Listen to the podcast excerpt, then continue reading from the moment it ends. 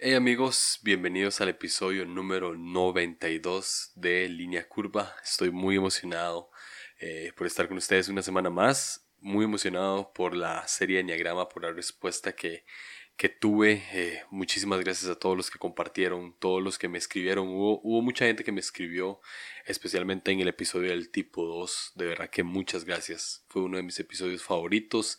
Gracias a, todos los demás que, que escucharon, compartieron, eh, apoyaron en Patreon. De verdad que eh, son increíbles. Gracias a ustedes es que este podcast ya va por el episodio número 92 y lleva tres temporadas y lleva tres series de Enneagrama. Sí, ¿qué, qué, más les puedo decir? Muchas gracias, de verdad. Eh, antes de seguir, eh, quiero, quiero dar una pequeña promoción, un pequeño anuncio a la página que tengo en Patreon, patreon.com slash Julio Navarro. Eh, con ese dinero eh, he podido seguir eh, con este podcast, lo he podido hacer sostenible.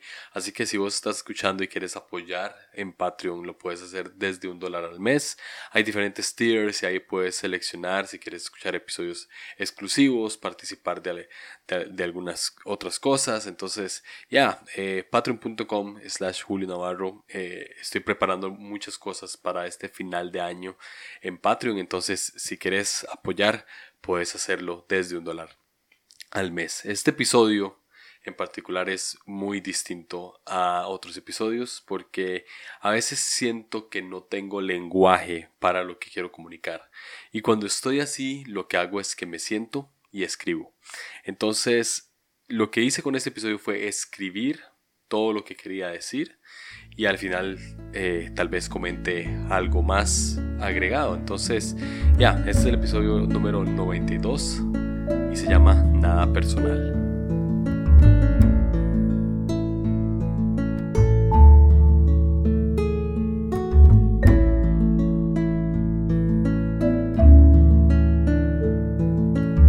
Nada personal. Un día de estos caminé por la nostalgia de un lugar que no cambia con los años. Lo que cambia es uno, con iPhone en mano, audífonos inalámbricos, videollamadas y juegos para pasar el rato. Pero el piso de aquel lugar era el mismo desde antes de que yo naciera. También lo eran los locales, solo que cambiaban de nombre, claro. Ahí se detiene el tiempo, se siente eso. Caminé de un pasillo a otro escuchando Silvio y decidí sentir sus palabras con su música, que se resume en su pasión y lucha. Caminé y caminé, pensando en Rayuela que acababa de leer y me detuve a sentir. ¿Qué siento? Un recuerdo llegó a mí de una chica de unos 22 años que la Universidad de Cádiz eligió para dar un TEDx sobre el amor. Pero si no soy socióloga, dijo la chica. No nos importa, dijo la universidad. No nos importa. Claro que no. Porque para hablar de amor necesitamos experiencias, sin importar de dónde nos graduamos. Somos bien millennials en el amor. Ella lo era, sin dejar de ser humana. Se quejó. Dijo que el sexo dejó de ser tabú y ahora lo era el amor. Que era más fácil irse a la cama con un tipo que tomarse un café con el mismo. Que el que se enamoraba perdía para algunos, pero que para ella el sentir era ganar. Sentir es ganar. Sentir. Ganar. ¿Qué siento? Nada. Wo o o. Nada personal. No siento nada, nada personal. Cantaba Gustavo con Soda Stereo. ¿Por qué? La canción hablaba de un tipo que quería tener relaciones sexuales con una muñeca inflable, pero que era inútil porque su cuerpo era de látex. No sentía nada y mucho menos algo personal. Cuando tenemos algo personal con alguien, generalmente lo enlazamos con algo negativo, como cantaba Serrat y rapeaba René años después. Pero para tener esa espinita personal, debemos sentir odio, rencor, tristeza, frustración, sentir. Sin embargo, tener algo personal con alguien no es del todo malo. Al menos sentimos, y ese sentimiento puede ser tanto negativo como positivo. Dos caras en la moneda. Serrat, negativo. Serati, positivo. La chica de 22 quería algo personal con alguien. Un café, algo personal. Una caricia, algo personal. Una relación, algo personal. Sexo, algo personal, porque somos seres que demandan conexión.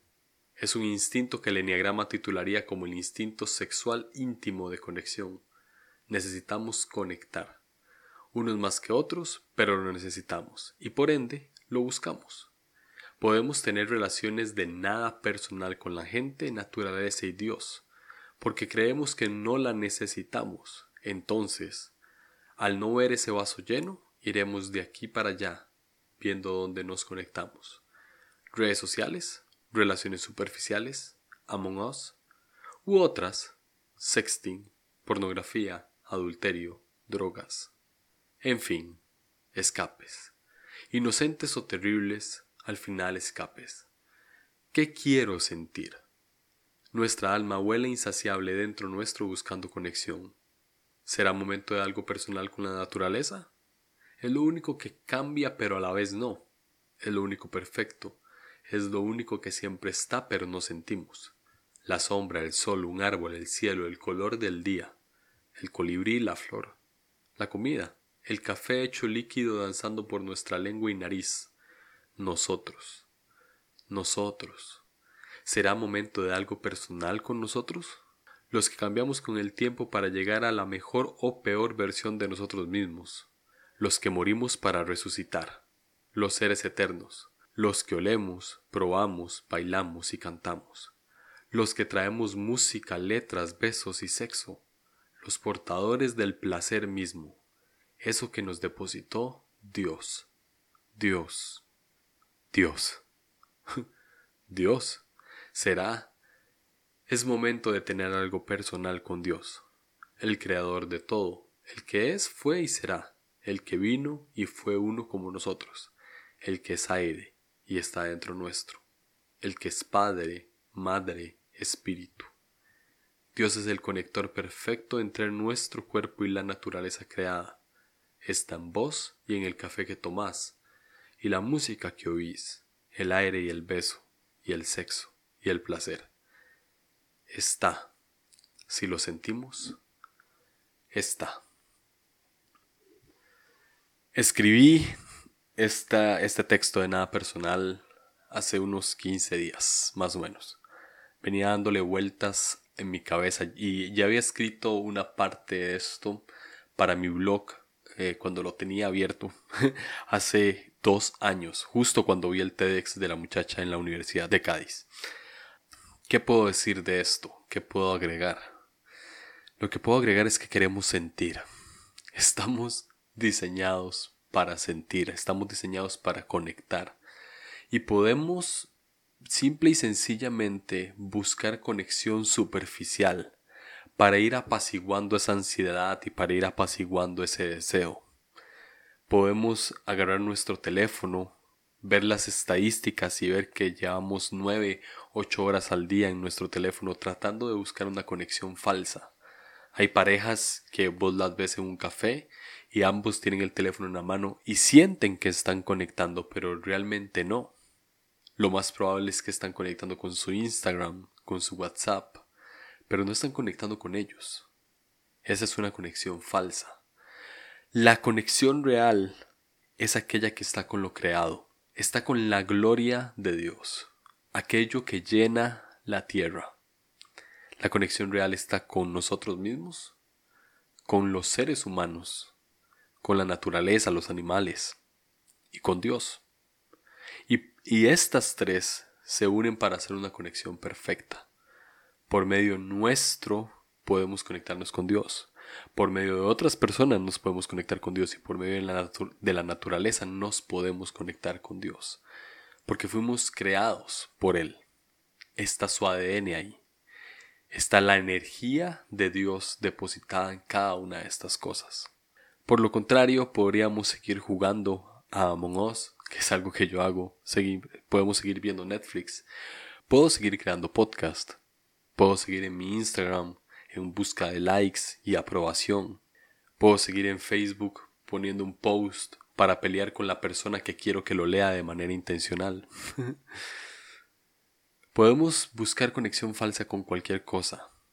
Y esa conexión lo único que va a hacer es elevar nuestro ego pero al final nos va a alejar de lo que estamos buscando, una conexión real. Porque, un ejemplo simple, la pornografía no te da sexo, pero te engaña a sentirlo. Simple, Tinder no te da amor, pero te engaña a sentirlo. Entonces, no podemos vivir como si tuviéramos nada personal con el mundo. Como Cerati y la muñeca inflable. Nada personal. No siento nada. Nada personal. Asimismo con personas. Salimos, pero, hey, todo vale.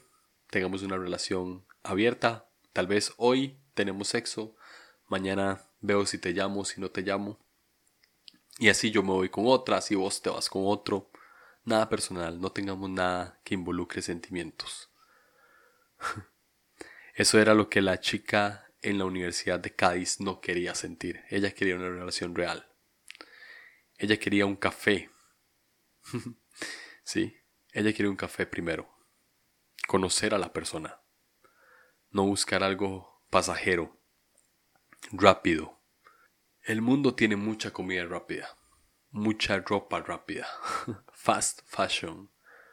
El mundo tiene mucha cosas rápidas, aprobación rápida, likes rápidos, videos rápidos, fotos rápidas, que se nos ha olvidado conectar con lo que realmente importa. Si sos pastor y estás escuchando esto, te quiero decir que la cantidad de gente que llega a tu iglesia no son números, son personas.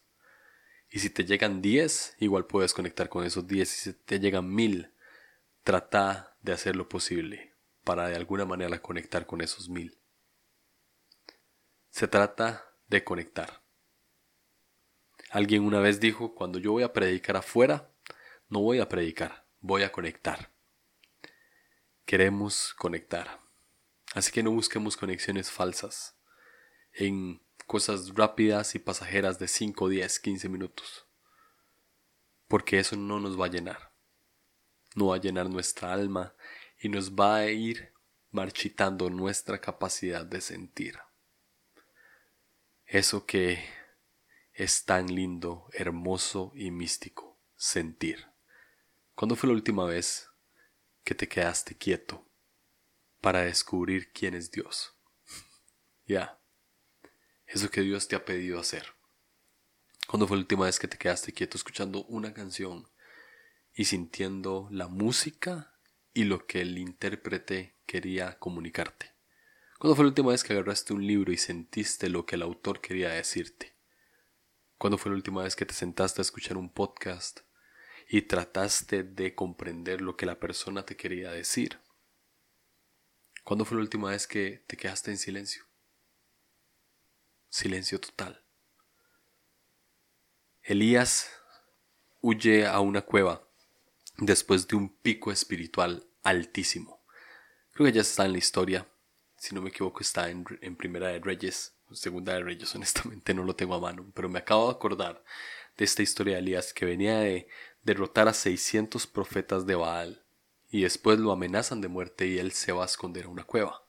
Porque siempre nos pasa, a veces podemos estar en un pico espiritual muy alto que una sola palabra de temor nos envía a la cueva. Elías estaba ahí dentro y Dios llegaba a servirle porque Dios siempre llega a nuestro encuentro, estemos donde estemos en la situación en la que nos encontremos, y llega y le sirve alimento, le provee, porque la provisión nunca se ha tratado de lo que nosotros merezcamos, ni de nuestro estado emocional. Le dice, ¿qué estás haciendo aquí? Elías contesta algo, come, y viene una escena impresionante. Elías siente un temblor, un terremoto fuerte, Sale a buscar a Dios en medio de ese terremoto y no está ahí. Vuelve a la cueva. Viene un viento fuerte, un huracán, una tormenta. Elías sale a buscar a Dios en ese, en ese huracán, en esa tormenta. Tampoco está ahí. Luego viene un fuego impresionante, un incendio que quema. Elías sale a buscar a Dios en el incendio y tampoco está ahí hasta que viene el silencio. Y en ese silbido apacible de silencio, ahí está Dios. No puedes conectar con Dios, con las cosas impresionantes que ves en la calle. Y me atrevo a decir, ni siquiera con las cosas impresionantes que ves en la iglesia. Eso te ayuda, te impulsa, pero cuando cabe la adoración, cuando caben los milagros, cuando acabe el servicio, cuando acabe el acto sobrenatural y llegues a tu casa y haya silencio, ahí es donde vas a conectar con Dios.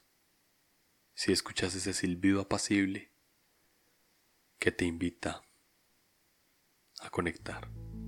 No estamos diseñados para vivir un nada personal con Dios. Estamos diseñados para vivir un todo personal con Dios. Nos escuchamos.